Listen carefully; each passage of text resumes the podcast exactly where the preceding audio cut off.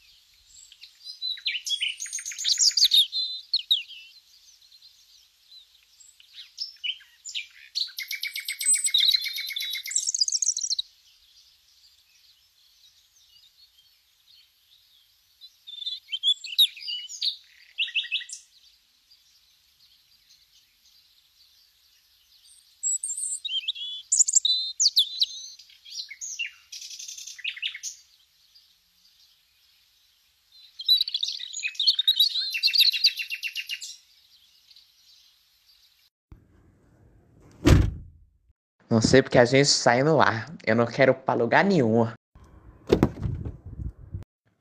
Meu Deus, Josi. O que foi, Roberto? Eu fiquei procurando a chave por alguns minutos e não estava achando. Logo após eu percebi que, na verdade, a chave estava dentro do meu rabo, Josi. Roberto, eu não quero nem saber. Você me estressou o dia todo falando que a gente chama só lá na casa dos seus pais. Mas nós temos que ir. Senão não teremos a nossa primeira vez. Mas a gente tem 35 anos, Roberto. Josi, se a gente não for, meu pai vai nos sepultar se saber que nós estamos copulando sem a ciência dele. Ele tem 85 anos. Ele não consegue nem mais levantar.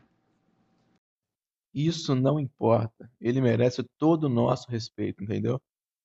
Mesmo cagando no saco plástico, Roberto? Mesmo assim. Hum. Mesmo brigados, os dois concordam em ir à casa do pai de Roberto e sogro de Josi, o único que restou da família.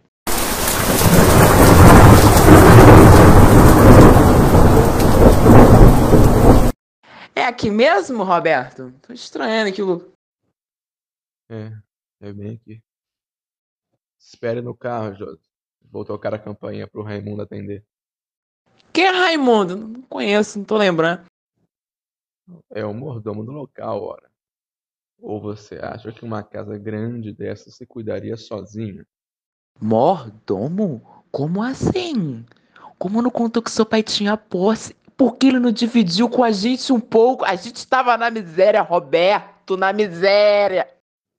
Nós já passamos dessa fase. Roberto, e quando a gente comia casca? Roberto, e quando faltava água, Roberto? As nossas crianças, Roberto. Chega! Jos vira a cara emburrada pro lado. Cruza os braços caminhando junto a João para o portão principal. Uma montanha, uma rocha, um muro. A porta de entrada daquele lugar chegava aos céus.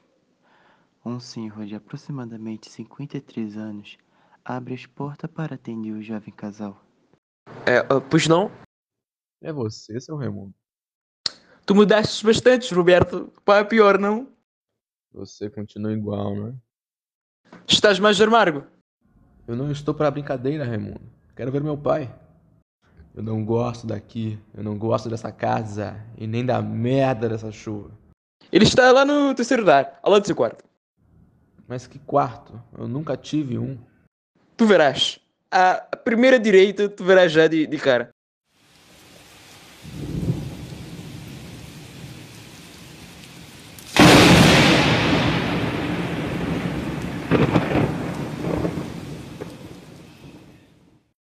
Os dois entraram no salão, caminhando sem pressa, olhando tudo como um museu.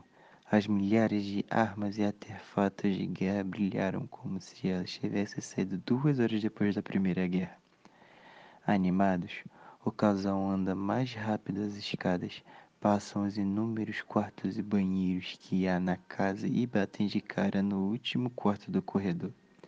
Uma porta preta, com um lampinho preso na parede ao lado. Finalmente eles terão paz? Finalmente eles terão a bênção que sempre sonharam?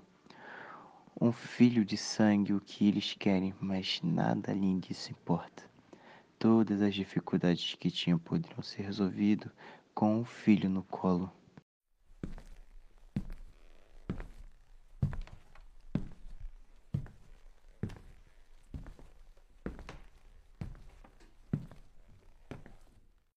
Chegamos. Quer abrir primeiro? É seu pai, Roberto. Você que tem que abrir. Espera um pouco então. Ô, Roberto, ele tá tremendo? Eu tô. Quer ajuda? Não, não quero.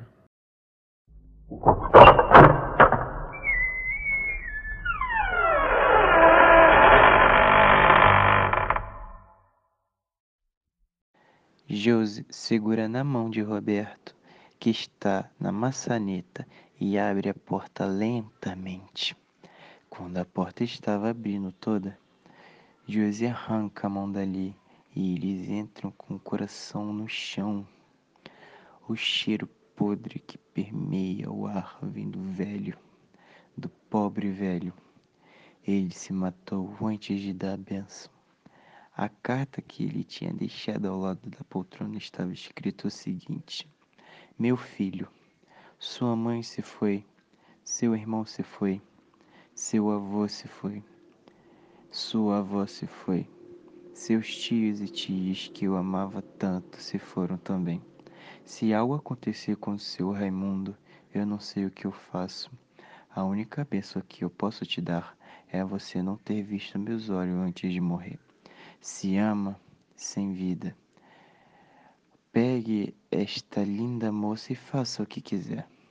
Assinado, um homem que tripou com sua mãe, a mulher mais linda do mundo.